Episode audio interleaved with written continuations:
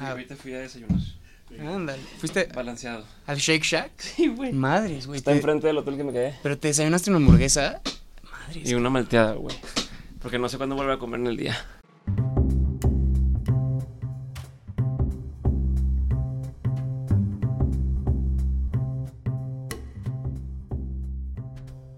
Mil gracias por escuchar el telescopio. Yo soy Ricardo López Cordero.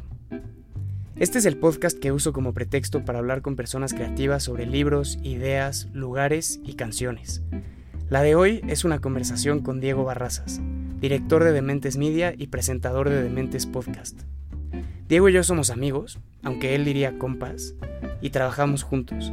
Así que este es un telescopio que va y viene entre lo personal y lo no tan personal. En la conversación apareció Milan Kundera, El Padrino, El Espíritu Emprendedor de Nuevo León y una reflexión sobre la paternidad. Bueno, Diego Barrazas, gracias por venir al podcast. ¿Por qué te ríes, güey? No más, güey. Tienes que decir gracias por invitarme. Gracias por invitar. No entiendo por qué haces esto siempre. Porque es la cultura Porque ya me la dijiste radio, gracias, pero ya te dije gracias antes. Y la gente cuando lo invito al podcast, desde el principio llegan y... Hombre, gracias por la invitación, tal. Y luego es... Ahora, para que todos escuchen que me diste las gracias. Bienvenido, gracias. Siento que es una cortesía normal. De sea, radio. de ser humano y además también de radio, güey. De radio, está muy rara. O sea, de radio pasan dos cosas que, que no me gustan. Una que sí me gusta, que es eh, agradecer como a la persona que está, ¿no? Entonces hablas, estás haciendo la nota del Vaticano, se murió el Papa o lo que sea, y entonces te contesta alguien experto en papas muertos. Ajá. Y le dices, eh, señor experto en papas muertos, gracias. Y él dice, ah, no, gracias por invitarme. Y se me hace muy lindo, güey, es cortesía. Por eso, pero cuando la, la primera vez, genuina. No cuando ya, no sé, fuera al aire de que, ay, gracias por la invitación. O gracias por tu tiempo. Y luego ya, bueno, vamos a empezar. Bienvenido. Gracias, gracias y gracias a todo el público que nos está escuchando. Es un honor poder estar contigo en el telescopio. Es que esa es la diferencia entre gente... Un abrazo a... Este, Sí. Ah, me dijo no sé quién. Le mando un abrazo. Me dijo no sé quién, le mando otro abrazo. Pero eso es importante. Es la diferencia entre la gente que viene como... Educada. No, güey, de, de- de la radio y como de los medios tradicionales y los podcasteros. Ok. O los... Sobre todo, bueno, no sé, porque no conozco a nadie que sea muy famoso en TikTok o así, pero siento que ahí es, no sé, no ¿Te hay imaginas cortesía. todos, no sé, en un video de YouTube? Va a empezar un video de YouTube con, ya, invité a este güey a hacer algo Sí. y antes que nada, gracias por invitarme. Ahora sí vamos a hacer el video. A mí eso me gusta. Y la otra cosa que, en la que sí estoy de acuerdo que no me gusta de la radio es que cuando entra el reportero, que es el güey con el que vas a hablar dos o tres veces durante la hora. Cada vez dice buenas tardes o buenos días. o no sé. Eh, Eso como que siento que es innecesario y eso sí es medio falso. Hasta aquí mi reporte, Joaquín. Eso sí me gusta. Regresamos al estudio. Ándale. Esas me gustan. Pero tú no eres tanto- muletillas. Pero son muletillas que están bien en ciertos contextos. No, pero son cosas que la gente hace por imitar al, al- al- O sea, te aseguro que a muchos se les hacía raro porque diría eso, pero todos lo hacen. Entonces déjame lo empiezo a hacer. No, yo, yo lo hago no por copiar a nadie, sino por convicción propia, por, por, mis firmes convicciones. Bueno, entonces bien- retiro todo lo dicho. Está bien decir Ricardo, gracias. gracias. por tu invitación al, al- a, a- ¿Cómo se dice? Porque no le dice el telescopio. Yo le digo el podcast. Gracias por el pod. Gracias por la invitación al pod. Ya empezamos bien mal, ¿verdad? Vamos a No, está perfecto, vamos súper bien. Me puse en tu posición, dije, ¿qué haría Diego Barrazas antes de entrevistar a alguien? Mm, Y entonces escuché entrevistas de Diego Barrazas, me puse nervioso. Ajá, sí, sí, sí. Me pongo a chillar antes. Este, pongo a... Es que ya no quiero entrevistar. Pero dije, ¿con qué voy a abrir? Y entonces voy a abrir con una confesión. Bueno, ya abrimos con toda la pendejada de, de gracias y no gracias. Pero cuando nos conocimos virtualmente y empezamos a platicar y, y pues te empecé a googlear, tú me empezaste a googlear, hicimos como el baile. Y la cosa que más me gustó es la cosa que está en mi libreta de dementes que dice, no necesito permiso. Mm. Porque me identifiqué mucho con eso. Hace unos años cuando yo veía en internet los debates de Intelligence Squared o de Monk Debates o del Oxford Union y decía, puta, estaría increíble que alguien los hiciera en México, ¿no? Mm. Y además estaría increíble que alguien me invitara. Era mi sueño, que alguien Ajá, lo hiciera y que alguien me invitara. Y se lo mandaba a gente, ¿no? Como en la tele. Oye, ¿ya viste esto? A ver si los animaba. Y se dieron como las, las condiciones para que yo me obligara a decir, bueno, si nadie lo hace, pues lo voy a hacer yo y yo me voy a autoinvitar y ya está. Exacto. Y entonces lo hice y ese ejemplo me gusta mucho. Y luego te conocí y tú siempre dices, no necesito permiso. ¿De dónde viene eso? Pues de lo mismo. O sea, es. es, eh, gracias. Este. no, es no son lo mismo. A ver, tuviste hace poco el Festival Mexicano del Podcast. Era lo mismo. Yo había esos festivales que sucedían en otros países. No solo lo vi, fui Y- la estrella. Ah, bueno, aparte, sí, fuiste, fuiste la revelación de ese. la arma secreta. Em, lo veía y decía, ojalá hubiera eso algún día, mm, ojalá que alguien lo haga, ojalá que Spotify algún día se le ocurra hacer un festival y así. Y de repente platicando dije, pues, ¿sabes qué? Mejor que lo hagamos nosotros, ¿no? O sea, esperar a que alguien más lo haga, igual lo van a hacer y va a empezar de cero, tal, pues mejor lo hacemos nosotros. Y si luego lo quiere hacer alguien más, pues ya somos la referencia. O sea, ya lo hicimos una vez y es vente, ya lo hicimos, hay que, hay que hacerlo juntos o que la marca se sume porque luego también entiendes que muchas veces las marcas para hacer un evento es un pedo mundial y al final terminan subcontratando gente. O sea, al final la marca pone la lana, pero luego contratan una productora y luego contratan tal. Entonces les podía decir, nosotros ya lo hicimos. ¿Quieres contratarnos para que lo hagamos? No pasó así, ya viste cómo pasó, pero... Entonces eso es una cosa, en su momento también... Em, o sea, donde realmente eh, interioricé eso fue yo trabajar en consultoría. Eh, era el primer empleado de tres, tres socios y yo. Bueno, y un chavo que estuvo un tiempo y yo se fue. Y entre todas las labores, porque era la consultoría boutique para empresas grandes, para FEMSA, CEMEX, ese tipo de empresas, hacíamos consultoría en storytelling de negocios y eh, como transformaciones culturales, cómo hacer que todos entiendan la estrategia, bla, bla, bla. Había un taller de storytelling. Era un taller que duraba tres días, eh, como ocho horas cada día, eh, muchos tiempos muertos, siento yo. Como que la estructura no era la ideal y el precio estaba muy por debajo del mercado. Y entonces un día les digo, es que sabes que creo que se tiene que cambiar y deberían de cambiarlo. O sea, deberían de hacer otra cosa. Como mi, yo soy el recién egresado, bueno, está por graduarme todavía. Eh, pues yo opino que está mal y que deberíamos de, que deberíamos de cambiarlo. Y entonces me dicen, pues propone algo tú. bueno, pues sí es cierto, ¿no? Este, deja propongo. Y entonces empiezo a proponer y empiezo, les digo, bueno, denme un mes, ¿no? Y empiezo a trabajar en, en cómo lo deberíamos de hacer. Y, y, yo decía, bueno, de entrada que sea más corto. Entonces iba con uno de los tres socios y me decía, eh, no, bueno, pero es que mejor no lo hagas de un día, déjalo de tres. Y luego con el otro, oye, hay que subirle tal. No, es que mejor no. Entonces terminaba yo lo que yo quería hacer, terminaba filtrado por la idea de todos ellos, que además era lo que yo quería hacer, pero no, no me atrevía a hacerlo todo de un trancazo, sino iba por pedacitos. Y entonces por pedacitos me decían, es que eso no me suena, porque si entonces lo quitas tres días, ¿cómo vas a justificar que estamos cobrando lo que estamos cobrando? Y, porque no llega con un mapa completo de, mira, esto es esto, esto es esto, esto es esto.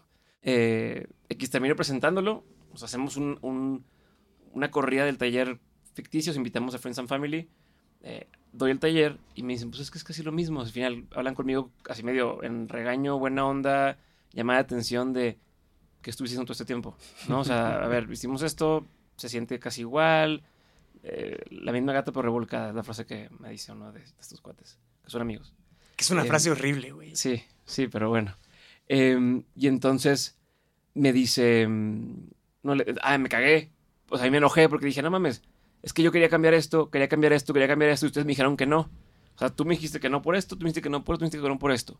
Y entonces fue como, ¿sabes qué? Chingan su madre. Y se le dije al vato, dame un mes más o dame 30 días, yo voy a hacer lo que yo quiero hacer y, y, ya, como, ahorita vemos qué hacemos. Eh, y entonces yo, con mi lana, me fui, me pagué un, un, par de cursos de temas de comunicación y demás, uno en San Francisco, otro en, en Nueva York y otro en México como para entender qué estaba pasando.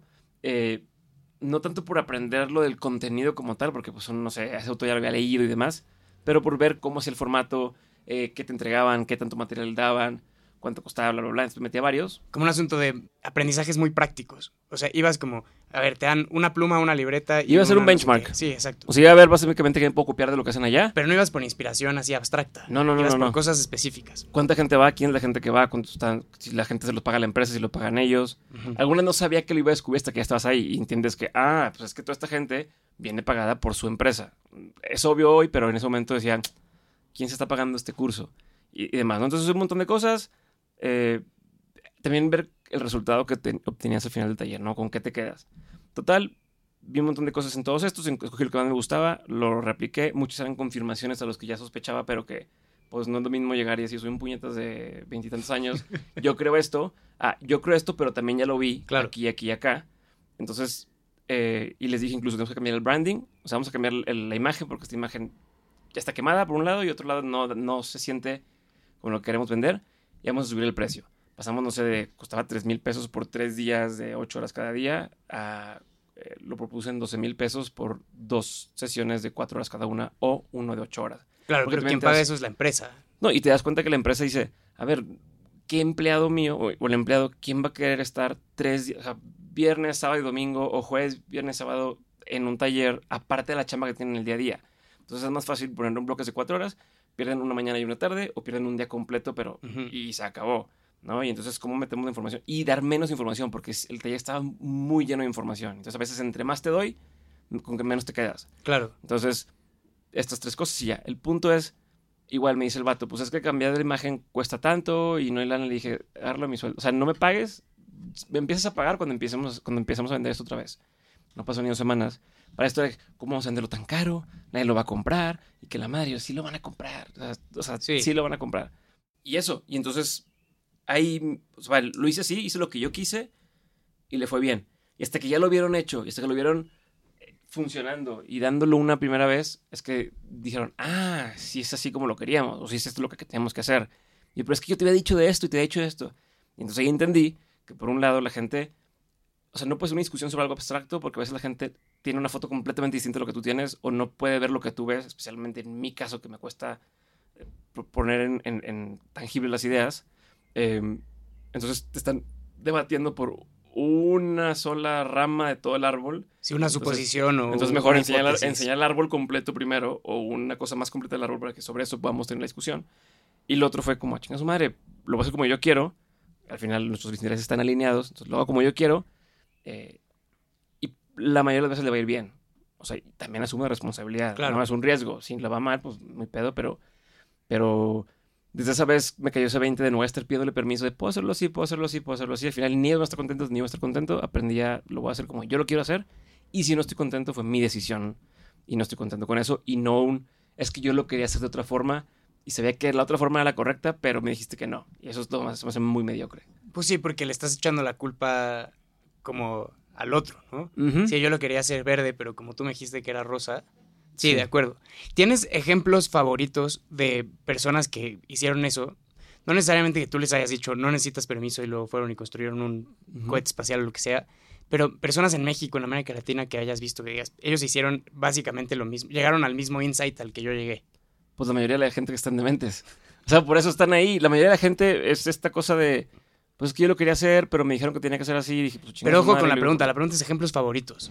Soy muy malo con los favoritos. Este. mm, Tú, por ejemplo, eres un ejemplo ahorita. Un ejemplo reciente, por ejemplo, es esto de, de no sé qué tanto puedo develar ahorita, pero de las oportunidades que se te han ido dando o a, o a los lugares en los que has estado sentado sin seguir un currículum formal de paso A, luego paso B, luego paso C, ¿no? De pues hice esto, la gente se dio cuenta que lo hice, me invitaron acá, o empecé a hacer esto otro y eso me abrió una puerta, invitaron acá, o me están este, invitando a, un, a, una, a una participar en un proyecto en el cual mucha gente se pone, se pone por entrar, pero tú de alguna forma te abriste la puerta donde no era lo, lo común. Pero, o sea, más allá de que te lo agradezco mucho, eh, y sí, si usted eh, está al mando de miles de millones de dólares y quiere que produzcamos cosas divertidas, eh, mande un mail, ¿no? Y, aquí Diego, Polo y yo lo ayudaremos.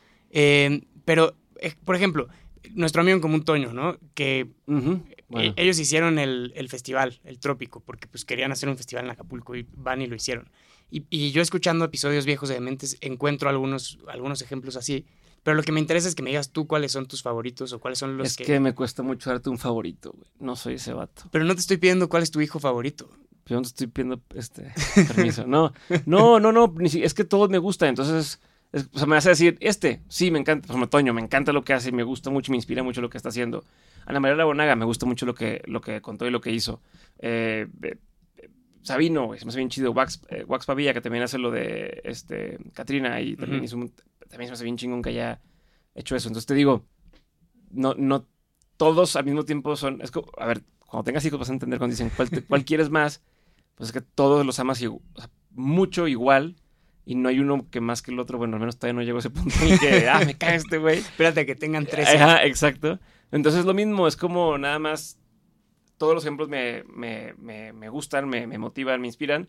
Me acuerdo de unos en un momento y luego me acuerdo de otros en otro momento y así, ¿no? Bueno, yo te voy a decir el mío porque yo no le tengo miedo a las... a- mi ejemplo favorito de todos los dementes que he escuchado es Marisa Lazo.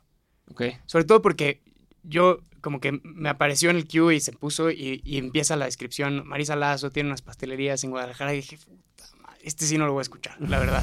Este me lo voy a saltar, ¿no? Y, y empieza la conversación y me cae bien y entonces un minuto se convierte en tres y tres minutos se convierten en diez y de repente voy en el minuto 47 de la conversación Y digo, estoy encantado con esta mujer que me está enseñando cosas de eh, cómo manejar equipos, cómo convencer a las personas que lo que tú quieres hacer es lo correcto, cómo crecer una cosa literalmente desde su garage a no sé cuántas miles de eh, tiendas de pasteles tienen. Y lo que me gustó fue justo eso, que lo hizo a su manera y no deja de ser como estéticamente en tono, en forma. Se parece mucho como a las amigas de mi mamá. O como a las mamás de mis amigos. Y eso, esa cosa. no, es intimidante ni nada. al revés. Pero es ser durísimo en una negociación, ha de ser durísima. O lo que sea. E, ese es mi ejemplo favorito No necesito permiso de dementes. Ya, ok. Ahora tírame uno tú. Me gusta Eufrosina Cruz, por ejemplo. De esta historia de, de cómo empezó en una comunidad este, en Oaxaca, donde la querían casar a los 13 años y dijo, pues no se arma y se fue y vivió sola y obviamente pues temas de abuso y lo que tú quieras. Luego regresó, temas de educación, empezó a educar gente, hizo que otros de ahí también medio rompieran las reglas o los usos y costumbres. Eh, hoy creo que está como diputada en, Sí, fue, fue diputada por el PAN en, eh, representando a su distrito en Oaxaca por años, ¿no? La, la, historia de Frosina es muy buena. Sí, entonces, por ejemplo, eso se me hace muy chingón, porque ya era también de vida o muerte. O sea, era una onda de pues, quedarme aquí para siempre y que me casen con alguien y voy a ser infeliz, lo que tú quieras, a, no nada más yo sobrevivir, sino sacar a todo el mundo también de eso. Se me hace muy chingón esa historia. ¿Qué aprendiste de la clase alta regiomontana tomando fotos de sus bodas? Voy a decir una estupidez, pero eh, pero es una estupidez muy grande, pero es muy común. A ver si no me meto en problemas con, con amistades, pero seguido veo los, los vals de, de, la gente con dinero. O sea, cuando ves que alguien viene de dinero de mucho tiempo, no saben bailar. es una estupidez, pero ves el papatronco, ves, este, o sea, troncos. Y luego ves la raza y dices, ah, estos cuates o sea, como entre más corriente, más ambiente. Y entonces bailan, güey. No sé, no, es una estupidez, no es un estudio de mercado, no es algo, como dice, como un estudio eh, específico, pero lo he notado mucho. Entonces, a partir de ahí, cada que vemos una boda, mi esposa y yo, eh, de amistades o lo que tú quieras, pues fijamos. Y entonces dices, mmm, esa persona viene de lana porque no sabe bailar nada. Em, yo he notado en las bodas de mis amigos, en las bodas a las que he ido, que las fotos casi todas son idénticas, ¿no? O sea, como... Ah, bueno, sí, pues hay un, hay un protocolo, hay un proceso. No, pero me refiero como la gente quiere. Eh, esto, todo esto es como armchair psychology. de eso se trata el telescopio. ¿no? La respuesta que acabas de dar es la respuesta perfecta del telescopio. Eh, pero yo he notado que en las, en las fotos siempre hay como la foto de em, la novia viendo su vestido, ¿no? La foto de el novio con el papá agarrándole la. Ajá, como de Pinterest. ¿no? Y entonces la pregunta es: ¿Por qué no hay más originalidad en lo que piden los novios y las novias a la hora de sus fotos de boda? Hay un fotógrafo muy bueno que se llama Fer Juaristi. Ese güey es una pistola y ese güey hace justo lo opuesto a todo esto. O sea, él, cuando todo el mundo empieza a tomar foto con flash y con iluminación y demás, él dice, no, ni madre, yo lo voy a hacer eh, de esta forma, ¿no? Sin iluminación. Y voy a hacer un lente fijo y me voy a estar moviendo y tal, y hace cosas diferentes. Es una combinación entre fotógrafos y... O sea, no es culpa de novios o papás de los novios es una, es una, están coludidos, ¿no? Las dos partes este, son cómplices. Por un lado, yo imagino que los fotógrafos de boda dicen, bueno, yo quiero tener unas fotos que se vean como las de los fotógrafos que, a mí me gustan, o de los fotógrafos de boda que son referencia para mí, y pues los ves en Pinterest, los ves ganando premios y quieres hacer esa foto, ¿no? Entonces es cumplir. Pero al mismo tiempo, bueno, ya hay gente que lo hace como tu versión de lo que hace este este, Cristiano Ronaldo contra lo que hace Messi. O sea, hay gente que es, bueno, pues es que yo ya sé que esta foto tiene que quedar así perfecta y lo he hecho muchas veces y, y voy a decir que es muy, muy bien hecha, de acuerdo a los estándares comunes. Y luego tienes a un Ferjuaristi que él lo hace chingón, tiene feeling, ve y entonces su visión a veces no va con la de los novios. ¿no? Su visión a veces es, yo quiero que salgan los dos sin camisa porque me da igual y, y, es parte de, porque están en la playa y, y es su onda como artista. Y, y entonces a veces, o sea, lo que va pasando es que el mercado se va regulando, y entonces de pronto la gente que quiere cosas locas lo pide a él, la gente que quiere lo normal va con estos. Y yo, yo no creo que sea tanto, porque creo que tu, tu pregunta trae jiribilla como de un tema de que, o no sé jiribilla, pero como un tema que la gente quiere encajar o quiere mantener un tal. No creo que vaya tanto por ahí, creo que más bien es como un, me falta personalidad. O sea, o no, no sé lo que quiero.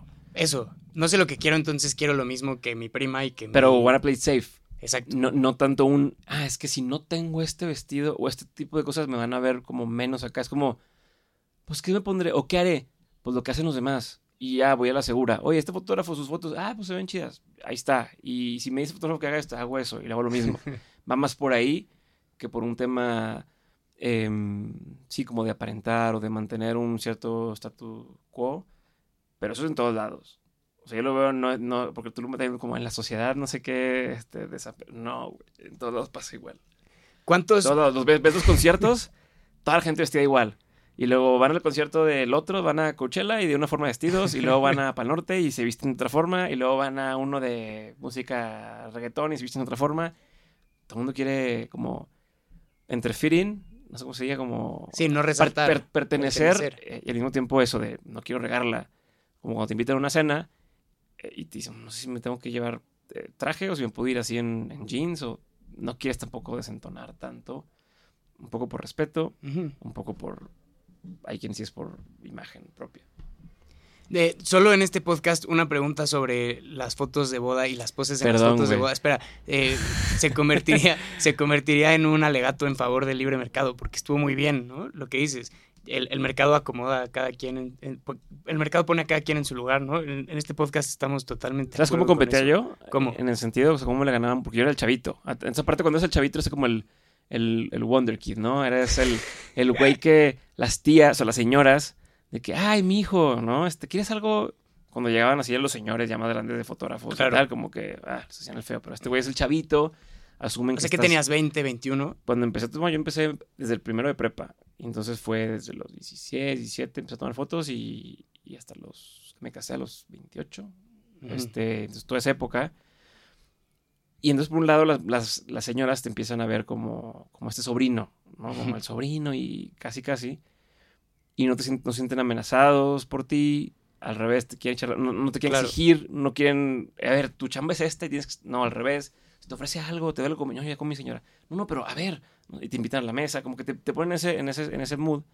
Entonces yo lo que empecé a hacer es, en mi cabeza, vol- volverme en lugar de un fotógrafo profesional de bodas, eh, fotógrafo personal de bodas, ¿no? Y entonces yo les decía eso. Y yo no les... Si, si otros les decían, yo te voy a tomar fotos de tal hora, tal hora, o sea, son 10 horas las que incluye el paquete, o 12 horas, y son 300 fotos. Yo, es, yo estoy contigo desde que te empiezas a pintar hasta que tiramos el ramo, te doy todo el material, porque algo que sí me enseñó muy bien Mauricio Lanís, que le mando un abrazo, ah, ¿verdad? Sí. este, Así son fue a los- que salieran muy bien desde la cámara. No, que espérate el foto, no, desde la cámara tiene que salir muy bien.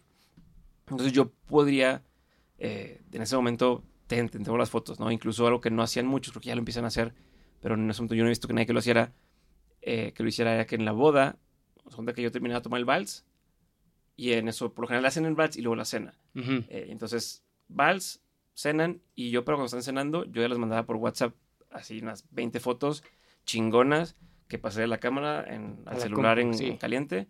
En, por ejemplo, porque ya que al celular, porque ya tenía estas cosas que tienen como Bluetooth o no sé cómo se le llama. el- Ah, claro, sí, no- Entonces- no, eres tan viejo. no tan viejo, entonces lo pasaba de volada y ya, entonces imagínate que todos, o sea, ellos se los pasaban a las tías y tal, entonces todavía ni se acababa la boda y ya había fotos chingonas en, en internet, o sea, en Instagram y demás, eh, de los novios. Entonces yo lo que me encargaba era eso, era, era cómo hago para que tu día sea mejor. Eh, o sea, ya tienes por default que las fotos van a estar bien. O sea, no te preocupes, las fotos van a estar bien y si te gustó mi estilo, porque es lo que yo hago, yo no te hago estilo de alguien más, lo que yo hago, ya tienes eso por seguro. Pero aparte en tu día vas a decir, no mames, este güey fue un alivio y, y nos ayudó y me tocaba de pronto que, ¿sabes qué? Es que mi hermano eh, se quedó en la casa de, de mi novio porque no sé qué, entonces no, no vive aquí, pero no puede llegar. Puedes pasar por él y luego, sí, bueno, no hay pedo, yo paso por él y luego llevo contigo, llevo las fotos. O sea, favores así personales Sí, como el extra. es extra, pero es extra que te sentían como parte de la familia y al final das cuenta que, no, y gracias. Y me di cuenta también que al final de las bodas, al hacer este servicio, a veces todavía no les entregabas unas fotos o los papás no habían visto fotos y te me encantaron. Me encantó lo que hiciste, mil gracias, súper recomendado. Quedaron padrísimas las fotos, señor, no he visto ni una foto. No, no, pero estoy segura que quedaron perfectas. O sea, el simple hecho de cómo se sentían por estar contigo hacía que te recomendaran y tal. Y porque también sabes, muchas veces los novios no vuelven a ver un video de bodas, Jamás. no vuelven a ver unas fotos de bodas más que dos, tres, cuatro. Entonces, ahí no está el negocio. O sea, el negocio es en la experiencia de ese día, de cómo se sintieron, eh, cómo le hiciste sentir, cómo le hiciste verse ante su gente. Y entonces con eso tienes recomendación asegurada. Eso es lo que sé yo. ¿Qué parte de tu temperamento, de tu personalidad dirías que es más como torreonense? Mm, ¿En qué sentido? Yo creo, ya me dirás, que hay una diferencia entre la norteñidad de Nuevo León y la, norteñidad de Coahuila.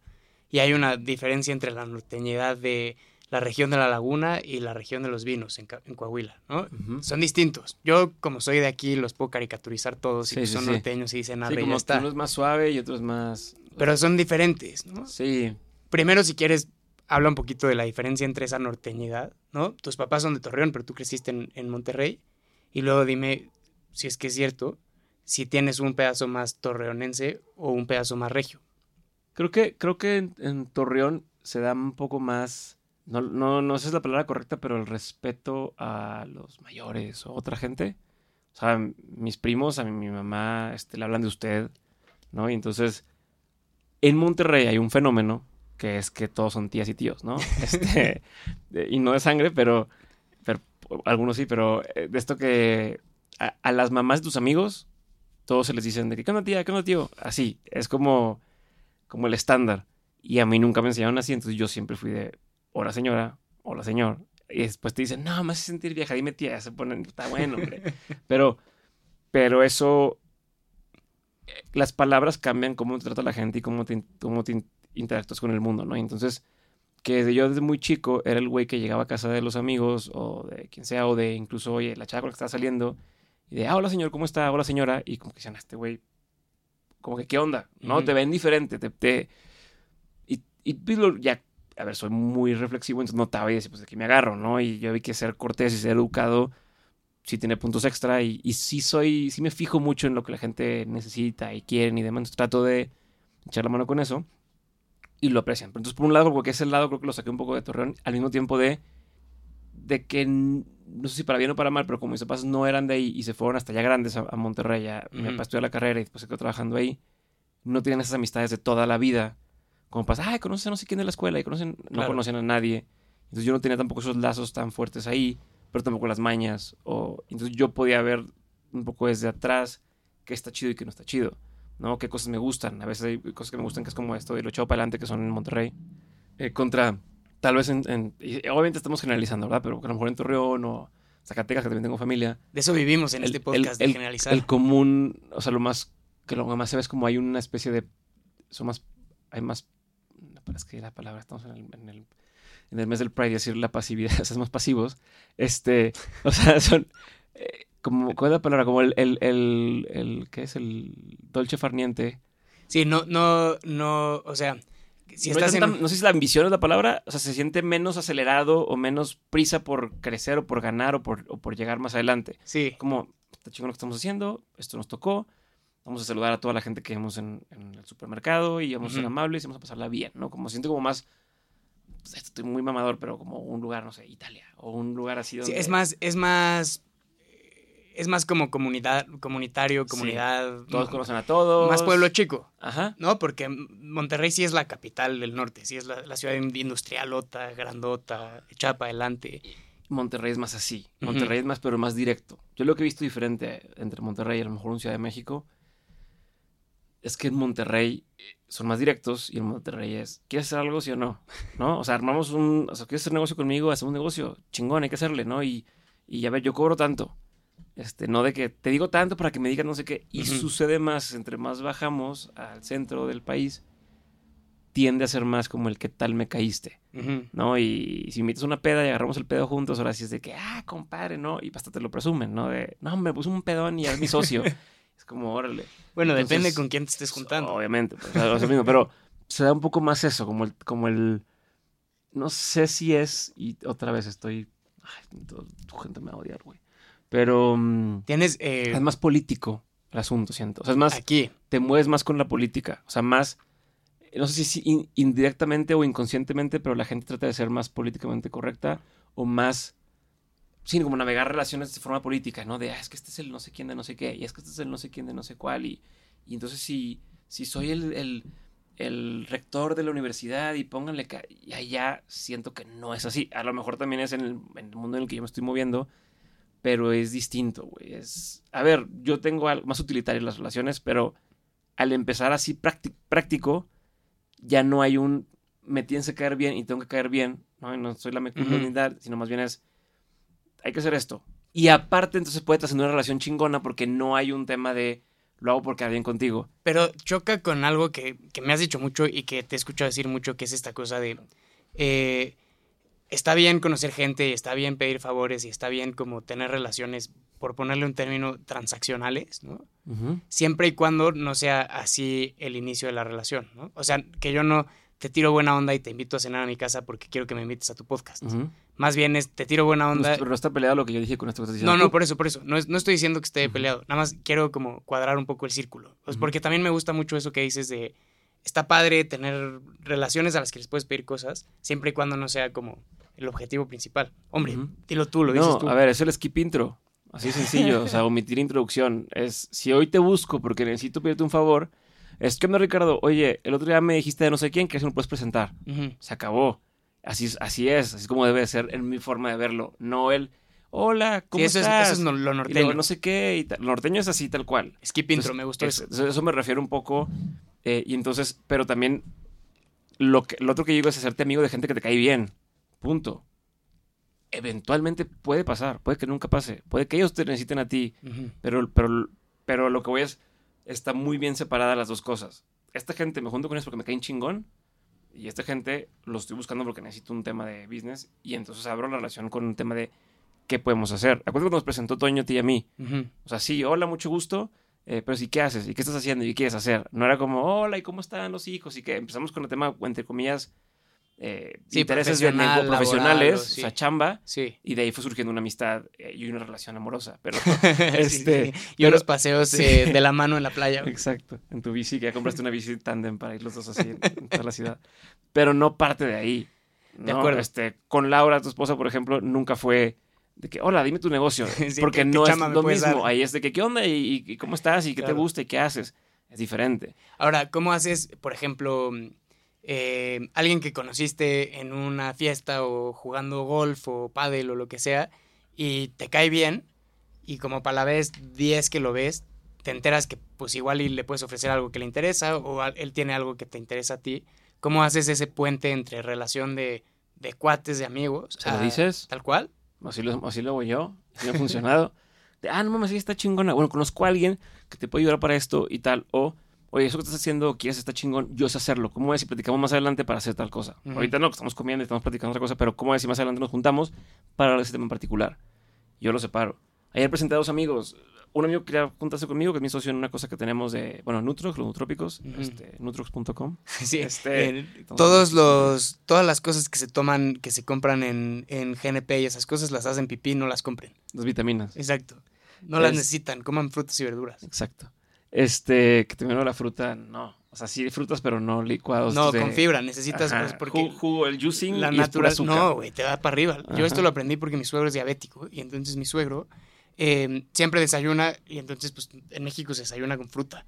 Pero él se come la fruta. Jugo de naranja, güey. Sí, no, jugo de naranja es como tomarte una coca.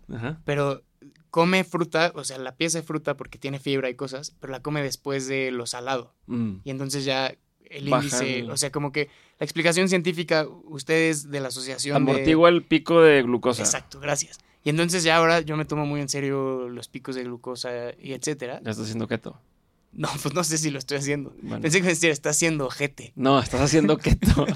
este. No, bueno, dicen que, está relacionado con la longevidad. Eso, entre menos tienes estos picos de azúcar, más probables. No, y te da menos, te da menos hambre después, tienes más energía, etcétera. Eh, síganos para más consejos de nutrición. Pero, pero estábamos hablando de, la parte de las relaciones. Otra cosa que creo que es un superpoder tuyo, eh, que se lo he visto a muy poquitas personas, a Toño, a ti, a mi amigo Pedro, eh, es que tienen como una capacidad para mantener relaciones, como de... No, hombre, soy malísimo. No, no, porque no es que tengas un CRM de, ah, le tengo que escribir a este güey el jueves porque si no se va a olvidar de mí. Pero si estás medio al pendiente y si, si te encuentras una oportunidad que me podría quedar, me la mandas. Como eso, creo que igual y no te has dado cuenta, pero lo haces bien. No, eso, esa, la segunda parte sí, la neta sí me la, que creo que sí soy bueno para conectar gente. Pero yo soy pero también para dar seguimiento. Creo que no, güey. Soy malísimo para eso. Soy un montón de gente, o sea, tengo mensajes de cumpleaños de hace dos años que no he contestado, güey el año pasado que no he contestado, cuando nació mi hijo que no contestado, y los veo y digo, puta madre, tengo que contestar, pero ahorita tengo energía para hacerlo porque tengo que hacer tal cosa y luego más seguir la plática y no lo puedo contestar bien y como quiero hablar bien, tal. Entonces lo que hago es, a la primera vez que lo veo en persona otra vez, ahí yo sí echamos el cotorreo largo. Eh, pero en, en, WhatsApp me cuesta mucho y otra vez hablaba con un amigo que es músico y lo mismo me decía, me pasa lo mismo. Es más, mira, este cuate estuvo en el hospital, un amigo mío, le mandé mensaje que ya estaba bien, luego le mandé otro, otra nota de voz preguntándole por no sé cosas, me contestó un voice note de tres minutos, de seguro es algo importante, estuvo hace una semana, me dice, y no le he contestado, no lo he escuchado y no lo voy a hacer todavía, no sé, hay una fuerza que me evita poder hacerlo, no lo voy a hacer, soy un grosero, ya sé, pero no lo puedo hacer. Y de hecho no sé si ya le contestó la pregunta al rato, pero dice, no sé, güey, es algo, y es algo que yo he identificado después de lo de la, la diagnosis de déficit de atención uh -huh. e hiperactividad, que está un poco relacionado. Porque me quitan, o sea, el pedo de déficit de atención tiene que ver mucho con el tema de la dopamina y tal. Entonces, eh, no me meteré en eso. Si quieres me meto, pero no creo que va por ahí. Tengo más preguntas. Eh, la siguiente pregunta es, es más difícil. ¿Cómo te cambió ser padre? Ok, te contesté la pasada de la, del, nomás te la, no, te la mandé el carajo. ¿eh? No importa. De que no, no soy así. Este es tu podcast. haz, haz, con las preguntas lo que quieras. Lo que se me antoje. Menos esta, sí, contéstala. Sí. Que, qué bueno que me preguntes sobre eso, pero te quiero contar sobre la vez que y otra cosa. Te tu digo. maldito déficit de atención no nos va a dejar terminar. Digo el tuyo y el probable mío. Eh, pero la semana pasada hace dos que, que tuvimos algunos eventos, eh, las, todas las personas que estaban preocupadas por hablar en público, yo les decía, si alguien te pregunta algo, justo lo que acabas de decir, que no quieres contestar, dices, qué interesante punto. Lo que sí te puedo decir sí, es... Me hace acordarme de... Sí, y, y ya, y listo. Pero bueno, ¿cómo te cambió ser padre? Qué interesante punto. Eh, sí, lo que sí te puedo decir. Lo que sí te puedo decir es que... Eh, no, me cambió... Te, te, me cambió el, el, la inercia de trabajar o de hacer las cosas así como medio en piloto automático. El verlos a ellos, ver el mundo y otra vez, ya hasta suena cliché, pero justo redescubres el mundo tras de sus ojos, las cosas que les emocionan, las cosas que dices, traje este peluche, pero le gusta la caja, eh, cosas así, eh, hace que te vuelvas a cuestionar tú y que te acuerdes de, oye, sí, cierto, se sentía chingón esto, ¿no? Entonces, por un lado, esa parte, por otro lado, me volví muy chillón, o sea, siempre he sido chillón y las películas me hacen chillar y lo que tú quieras, pero aquí se vuelve, como que tiene la sensibilidad todavía más a, a tope. Eh, me cambió también, o sea, más que cambiármelo, igual, me confirmó, siempre he sido bueno para adaptarme. O sea, es, me considero bueno para no importa si en la escuela me tocaba el horario de tal, el horario tal, uh -huh. siempre veía cómo hacer y todo me quedaba chido. Y al final decía, es que me quedó con madre. O sea, lo que, como que esa cosa de que, pues, no lo veo así de lo que tenía que pasar, pero al final sí, como por algo se acomodó así y pude hacer esto y esta actividad y tal. Pues con los hijos, un poco ha sido así de, de medio forzado, pero temas de tener una junta a las 10 de la mañana, pero mi hijo decidió que ese día se sentía mal y tal, ¿no? Este ya no pude tener esa junta. O eh, tenía que, según yo, esta semana iba a hacer tantas cosas y a la mera hora eh, Sofía tuvo que hacer otra cosa, entonces yo me quedé todo el día con eso, ya no avancé. Y eso normalmente me frustra por mi condición, que me cambian los planes, me frustra mucho y he ido aprendiendo a otra vez a re, readaptarme y revolver a volver a como a soltar y a, y acoplarme y, y, aprender que, que una vez que tienes hijos si eres el tipo de padre que decide estar presente y como mucho tiempo con ellos, dependes de su horario al 100%. O sea, todo gira alrededor de, de mis familia y de mis hijos, o sea, mis hijos y mi esposa, eh, y todo lo acomodo de acuerdo a eso. Y la segunda vez, personalmente, espiritualmente, ¿cómo te cambió ser padre? No, es que la primera vez, o sea, a diferencia de la segunda, la primera vez no tenía idea de qué estaba pasando. Uh -huh. Entonces, te ponen estas fotos o estas cosas como de, no, vas a, vas a tenerlo en tus brazos y vas a decir, wow, no, soy papá y el amor. Y ya lo digo con Sofía, pues, Chile no, no entendía qué sentir. Como que, pues esto que me dicen que debo de sentir, pues no sé, lo veo, pues me, me, preocupa o me da, pero no siento esa conexión inmediata porque pues todavía no habla. Incluso me costaba el primer mes o primeros meses hasta que no empezaba ya a sentir interacción. Uh -huh. Y decía, ok, ya me está viendo. Entonces ya me reconoce como persona y ya tener un bond, pero incluso yo decía, pero es como juego con él, o como que Sofía para esto es, una, es buenísima y desde el principio, ella fue la que me enseñó a mí a cómo ser buen papá, o cómo, haz esto, y yo, pero es que no me, tú hazlo y, y, y tal. ya para el segundo yo ya había visto, o sea, Santiago tenía dos años, ya había entendido cómo se hace, ya había desbloqueado algunas de estas cosas, entonces ya del, del segundo, en cuanto nace, ya yo, o sea, antes de que nazca, yo estaba muy emocionado, o sea, yo ya sentía como, ah, así es como se, se debe sentir esto, ¿no? Y, y, entonces ya estaba muy emocionado y, y obviamente, no sé, fue diferente. Se me hace un poco injusto con Santiago, con el primero, porque no es que no fuera querido, ¿no? Pero no sé, pero yo no, pero es una, es una emoción. Es una forma, ¿no? O sea, yo lo cargaba y todo, y todo el tiempo, todo el tiempo estaba encima de mí o tal, que hoy valoro mucho eso porque, a pesar de que no lo entendía, ya, ya, ya estoy, pero en ese momento no. Ha de ser como cuando empiezas una película sin que te digan de qué se trata la película. Entonces no sabes si va a ser de miedo, si va a ser de risa, si aquí me debo estar riendo, aquí no me debo estar riendo. Y entonces como no sabes si es de risa o de miedo o de tal, no terminas de, entender hasta que te dicen, no, no es que es de risa. Sí, hasta tipo que Succession. hasta que cae el primer susto. Y entonces ya entiendes, ah, ya va y lo empiezas a disfrutar. Así un poco me pasó con el primero, con el segundo ya sabía de qué iba la película, entonces la podía disfrutar desde el principio. Ya, ya estoy anticipando esa película. Y ahorita con el tercero, que está por nacer, también ya anticipo la película. O sea, ya sé de qué va. Y entonces digo, wow, ya quiero volver a vivir esa película. ¿Cómo crees que te va a cambiar la tercera vez? ¿no? Ya hablaste de estas experiencias que tienes, ya sabes cómo está el asunto. Pero la tercera vez tendrá por, por su propia naturaleza que ser diferente. Sí, pues ya no hay dinero. o sea, ya ahora sí ya va a estar muy cabrón. ya no va a ir al este, kinder. Sí, ya no va a ir al kinder. Eh, vamos a poner a trabajar a Santiago para que podamos mantener a los otros dos. No, no sé, no, no tengo idea. No tengo idea de cómo va a cambiar. Para serte sincero, no tengo idea. No soy, no soy, soy muy cursi, pero tampoco soy en ese sentido cursi. Entonces no, no sé, ni lo he pensado. ¿Qué es lo que más te gusta de La Trova, ¿no? De Joaquín Sabina, de, de algunos discos de mm. Serrat. ¿Qué es lo que encuentras ahí? Serrat no tanto, Sabina me encanta. Y me encanta Andrés Suárez. Encuentro esta forma... A ver, a mí también me gusta el punk, ¿no? Ya lo hemos hablado de una vez. Entonces, las canciones de Taking Back Sunday, de Panda, The Used y demás. Panda no es punk. Yo no dije Panda. pero, eh, pero sí me gusta. Jumbo, Jumbo no es punk. También me gusta. Pero no, yo me dije, yo me refiero a bandas como The Used, Taking Back que me gusta mucho Panda y me gusta mucho este Jumbo. Eso es nada más por quedar bien con, no, tu, con, me gusta, tu norteñidad. Me gusta, me las sé todas. Bueno, de cierto disco para atrás me sé todas. este, sí. A ver, no me da pena decir que también me gustan las canciones de Arjona, güey. No me da ni poquita pena. Las disfruto. Mucha gente mamadora que, ay, es que eso no, pues, está igual, güey igual. Como las de Luis Miguel, en algún momento unas te gustan, otras no. Pero bueno, tiene varias capas, a ver si lo puedo resolver.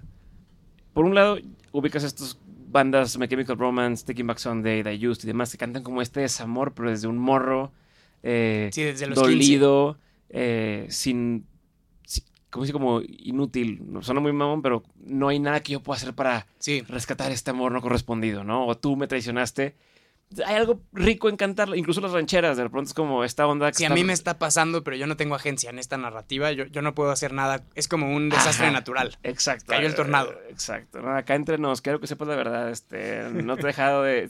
¿Sabes? Como esta cosa que... hay algo rico, terapéutico en cantarlo, aunque también sé que, nada mames, o sea, si no le gusta, no le gustas, punto, ¿no? Este, o, si... O sea, no, no es algo que, que vaya con mi filosofía de entender el mundo real, pero es mi ficción que está padre de pronto disfrutarla, ¿no? Este, de disfrutar ese, ese dolor. Eh, y entonces en la prepa, que estás más morro, o en la secundaria, pues lo haces a gritos, ¿no? Con las canciones y, ah, y, te desahogas, ¿no? Contra el sistema. Ya más en la trova, más grande, pues hasta, es medio menso, eh, está haciendo eso, o no sé. Entonces, encuentro lo mismo de una forma más madura, que sigue siendo inmadura. Sigue siendo esto de, de no me pelas, pero es muchas veces medio inmaduro, pero a un nivel más elevado en, poesía o en tal. Em, y luego también hay otra vertiente de la trova y más como usted, que es más como estas canciones de. Pues como de protesta o de o sea, rebelión o los Silvios, tus Silvios y tus Pablos Milaneses. Ajá. Que también se hace muy chingón y es una forma muy poética de decir las cosas y que no, en muchas ocasiones, que ya por sí solo sí sigue un patrón, pero que a buenas y primeras no sigue un patrón. O sea, no sigue el patrón del pop de ¿sabes? Verso, eh, coro, este, bueno, ahora es casi que coro. ahorita empieza coro porque si no lo pones en los primeros tantos minutos ya valió madre, pues entonces eh, como que no siguen eso. Entonces sí, verso, verso, coro, puente, coro, verso, coro, coro. Ajá, ahorita eh, iban cambiando, iban cambiando, eso me hace muy chingón.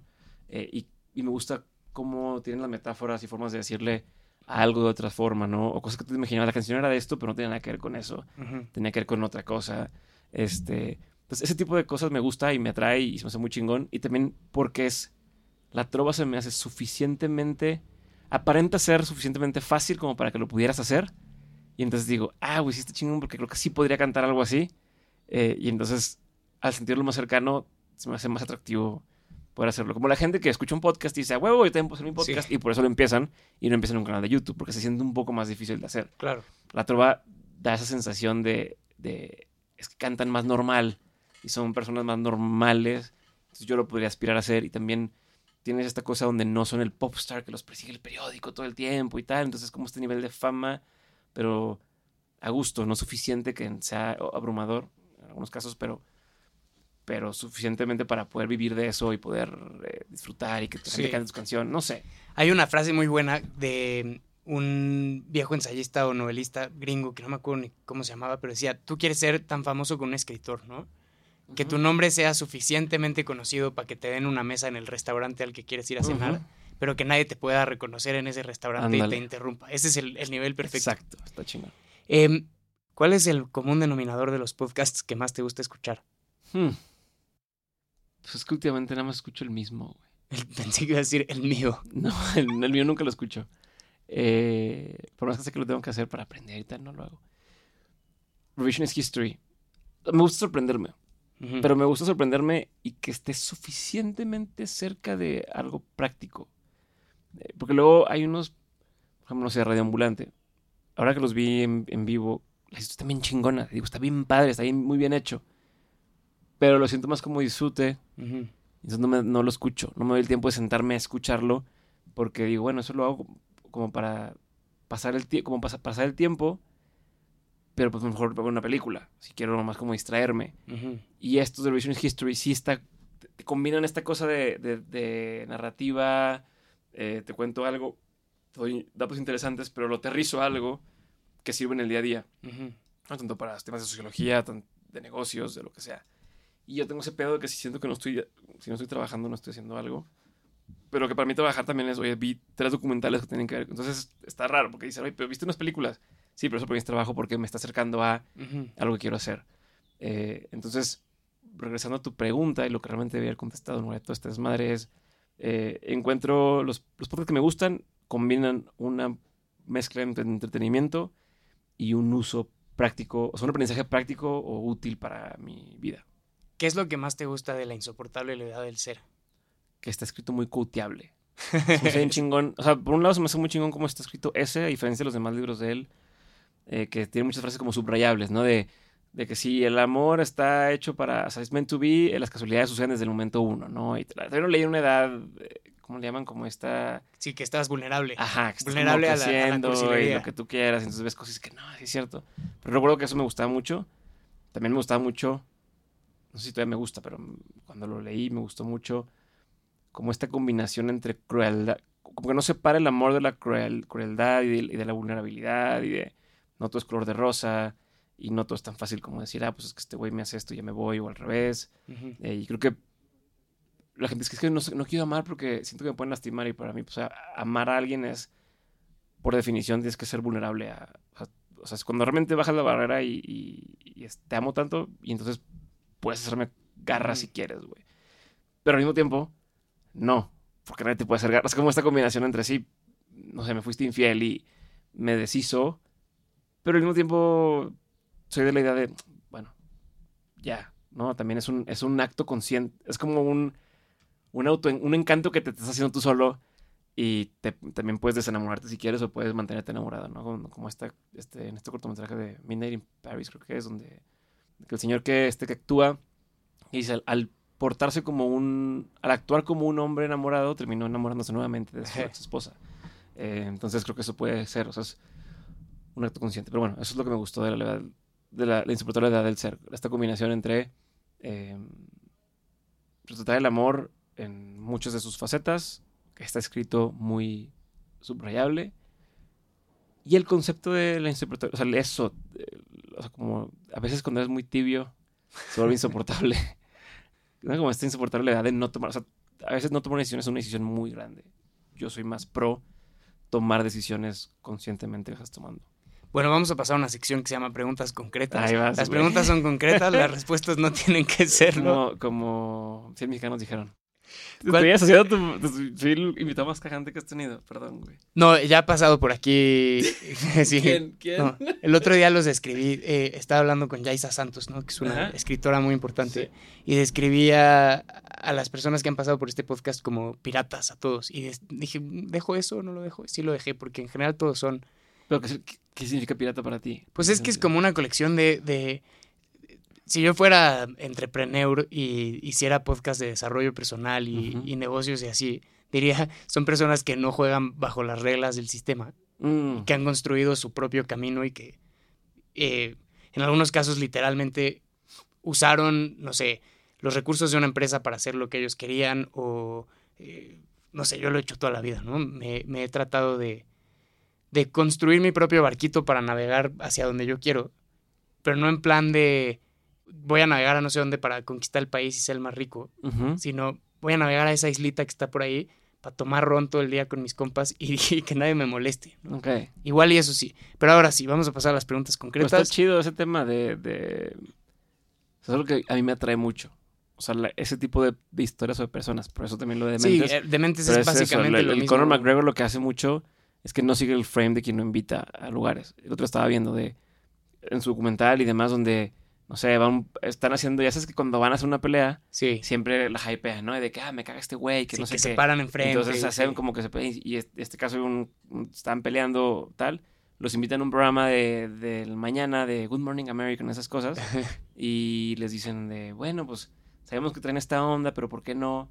Eh, pues se dicen algo, algo Bonito. bueno, qué cosa que admiras, y el güey en lugar de cualquier persona va a estos lugares y dice, pues tengo que entrar en su juego, ¿no? Como que entras en su frame Ujú. porque estás tú entrando a su mundo y este güey dice, pues no, no tengo nada que decir, o sea, no, no tengo que decir nada bueno a esta persona, voy a pelearme con él, lo que quiero es ganar, punto. O sea, no, no se dio o no cede a, a déjame me porto como me piden que me porte en todas las circunstancias. Entonces creo que está chido y de los piratas que mencionas, pues puede ser algo similar. Y no, Sí, es, es- y no nada más por rebeldía, es como, pues, no tengo nada que ganar de esto, o no.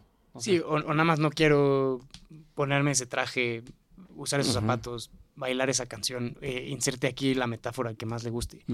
¿Cuál es el peor consejo que te han dado? Y aquí cabe lo que tú siempre dices, ¿no? No significa que lo hayas tomado. Ya sé, güey, ya sé, ya sé. Claro, sí, claro. O sea, Sí, estoy pensando. no sé si te acuerdas, pero estas son preguntas que haces tú todas las semanas. Me suenan, me suenan. Em, siempre digo, cuando me pregunten esto, voy a preparar una respuesta y nunca me he sentado a preparar una respuesta.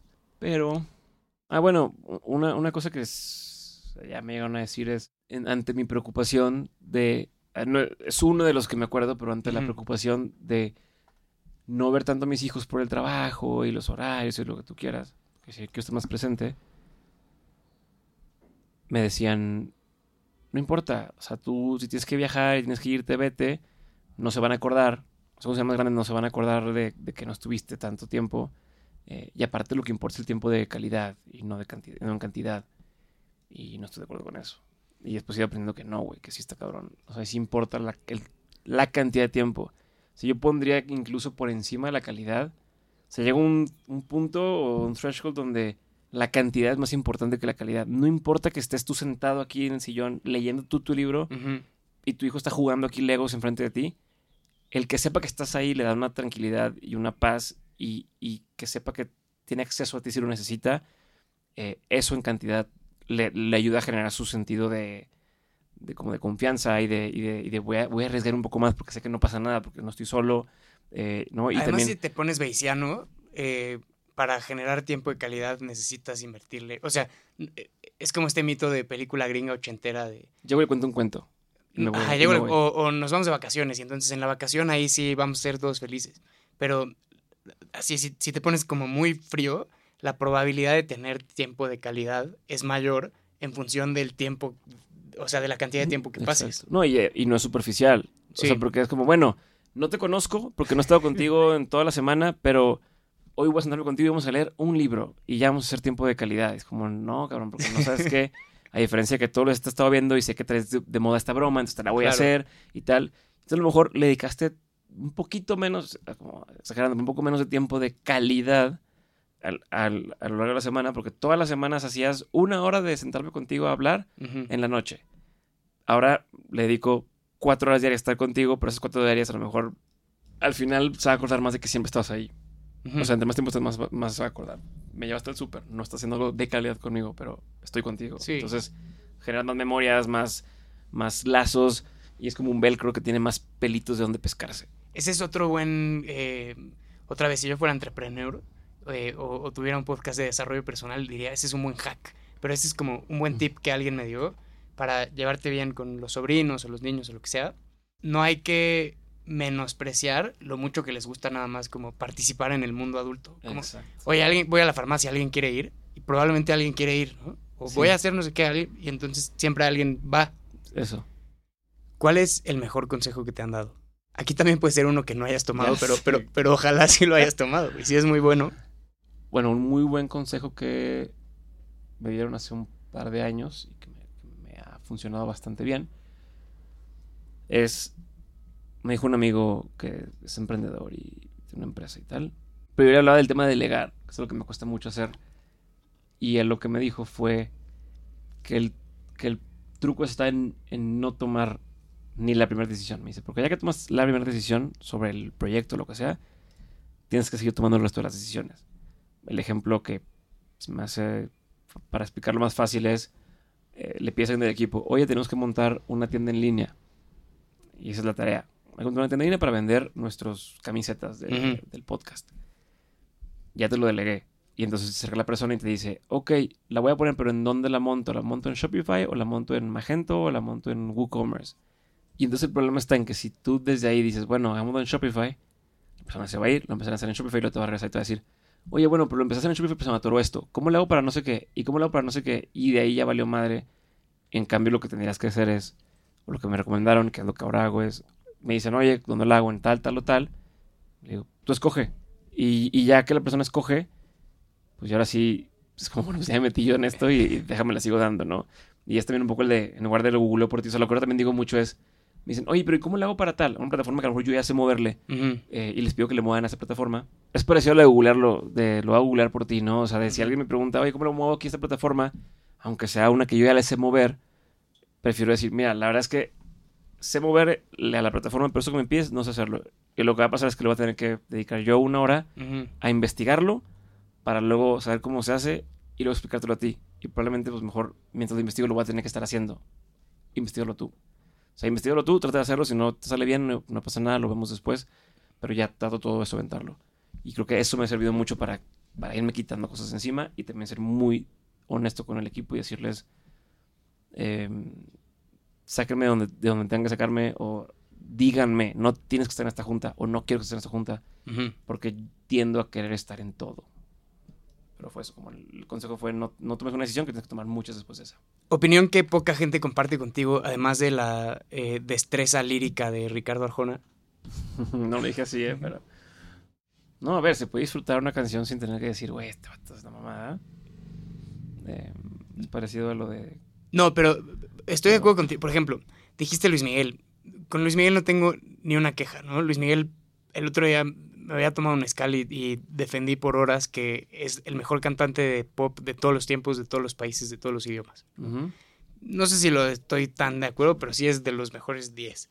Cristian Castro. Cristian Castro soy su ultra fan. Eh, Joaquín Sabina fue parte muy importante de mi educación como sentimental cuando tenía 14, Ujú. 15. Todo eso lo entiendo. Estaba chi- chiquito para escuchar de putas y de... ¿Sabes? De Eh, drogas y tal. Pero Porque Arjona no. es que el Arjona ¿Qué, qué, qué pedo tienes con él?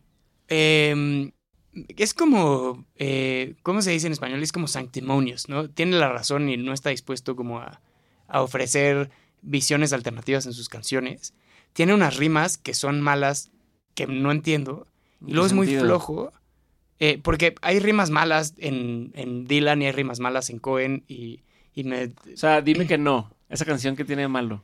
No sé, nada más no... No, o sea, lo que es que no es superior a una de, de cualquiera, no sé, de un, de un Luis Miguel o de un... O sea, y no dice nada que no está cierto. Es como, dime que no, porque si me dices que sí, puede que... me- Güey, es muy cierto. Si me dices que sí, puede que me deje interesar. Es como esta combinación. Espérame, pero eh, Daniel Krause tiene un... eh, un Nunca pensé que iba a ponerme a defender enfrente de gente. Está a- perfecto, Daniel. a a- Arjona, a pero- Arjona. Krause tiene en, en su viejo blog de la oveja negra, que ojalá exista todavía en, en- en algún lugar recóndito del internet, tiene un texto sobre los melomamones, ¿no? Y entonces él dice, yo puedo dar una opinión como sustentada de por qué una novela es buena o mala, o por qué una película o un guion está bien, los personajes están construidos bien, tiene sentido, se toma en serio la lógica interna de la historia, etc. Pero la música es mucho más difícil decir, esta canción me gusta por A, B y C, intelectualizarlo es difícil, porque la, digamos, los valores de producción de Justin Bieber son altísimos. Pero ninguna es para intelectualizarse, es el problema. no, Y sí, es donde entra lo- la- el, ser, el ser mamador. no, No están hechas para intelectualizarse, están hechas para sentirse, disfrutarse y bailarse. Es como decir, te traje un tulipán, güey. por eso, ese es, ese va, es el punto. No, espérame, un espérame. tulipán, así, ten un tulipán. y entonces tú puedes decir, me gusta o no me gusta. O una rosa y puedes decir, me gusta o no me gusta. Y te digo, huélela, me gusta o me gusta. Punto. Pero lo difícil es saber que te por diga. qué te gusta. Y da igual, no tienes Sí, que de- saberlo. De, de acuerdo. No tienes que saber para disfrutarlo y para verlo, pero si me encanta cómo se ve. Exacto. Y, y poder decir, no tengo que decir, o sea, porque no le puedo agregar, ah, pero es que esta, esta rosa que te estoy trayendo viene eh, cosechada de no sé qué, no sé qué, o la compré en el Oxxo. sí, Si sí. yo llego contigo y te traje una rosa y tú sientes agradecido con la rosa, da igual de dónde, no tengo que decir. Si yo le quiero agregar la mamá, la mamada de decirte, no, es que esta la compré en una florería especial orgánica, va a ser que tú la valores más. Que De te diga, acuerdo. me la vendió alguien en la calle. Depende de tus valores, a lo mejor dices, no, qué bueno que ayudó a alguien en la calle. O a lo mejor dices, se la improvisó ahorita. Cambia el significado, pero la, la cosa que disfrutaste en un principio no tendría por qué haber cambiado. De acuerdo. Lo mismo con la película está hecha para disfrutarse. El libro está hecho para disfrutarse o es una expresión de alguien. No estoy de acuerdo con libros y que películas, demás pero, opinen de eso. pero con música sí. Y el punto que hace Krause en el texto es Pero a que. nadie le debería importar. Bueno, Si a que- ti te gusta y te gusta y que todo chinga su madre. No tienes que justificarse a, a nadie en nada. No, de acuerdo. Eso es lo. Eso, qué bueno que te salió lo norteño, ¿no? Pero eh, si lo que quieres leer toda la vida es Paulo Coelho y el alquimista, está bien, pero, pero hay. O cañitas, ¿no? Eh, pero hay allá afuera un mundo gigantesco de libros que puedes leer y que seguramente te gustarán y que seguramente disfrutarás más porque son mejores libros, ¿no? Hay libros mejores que otros. ¿Qué podcast es mejor? Dementes, güey. O sea, lo que es que no, no No, no, igual, espérate. Déjame llegar al punto, ¿no? El, en el blogcito de, de Krause, él dice, a mí me gusta esta canción, no me acuerdo cuál es, pero me gusta esta canción porque en el coro tiene una guitarrita ahí atrás. Y entonces cada vez que escucho esa guitarrita en el fondo de la canción, me da algo, me genera algo. Y entonces estamos llegando a la misma conclusión. En la música, la subjetividad de quien escucha creo que es mucho más importante que en los libros, que en las En películas, que en el teatro, etcétera. En todos lados. Pero, eh, más allá de, de tu cuestionable gusto por Arjona, eh, ¿cuál es una opinión? En todos lados es lo mismo, güey. Es, si le gusta a la gente, o sea, ¿para qué lo hiciste? Si lo hice para mí, me da igual que le guste a la gente. Si lo hice para vender y está vendiendo, entonces está, es un éxito. Da igual. Arjona llena todos sus conciertos. Eh, Sí, no sé, pero o sea, pues de lo acuerdo, mismo, ¿no? Y- es, y- es y- irrele- Hay gente que hace más lana con una canción. Este, Inés, hay quien es, ni iría a su concierto, pero ya hizo lana por la canción porque se hizo pegajosa. Que alguien que tiene una carrera de eso, da igual. Y, y esto de, es que lo metieron. Es lo mismo, es como si llega, es, es como si tú tienes una persona que trabaja en tu equipo, en tu empresa, y le pediste, te pido que por favor entregue el resultado A.